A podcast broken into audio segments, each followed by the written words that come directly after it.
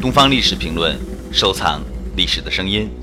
下面的这段声音是武侠小说大师梁羽生总结他的一生。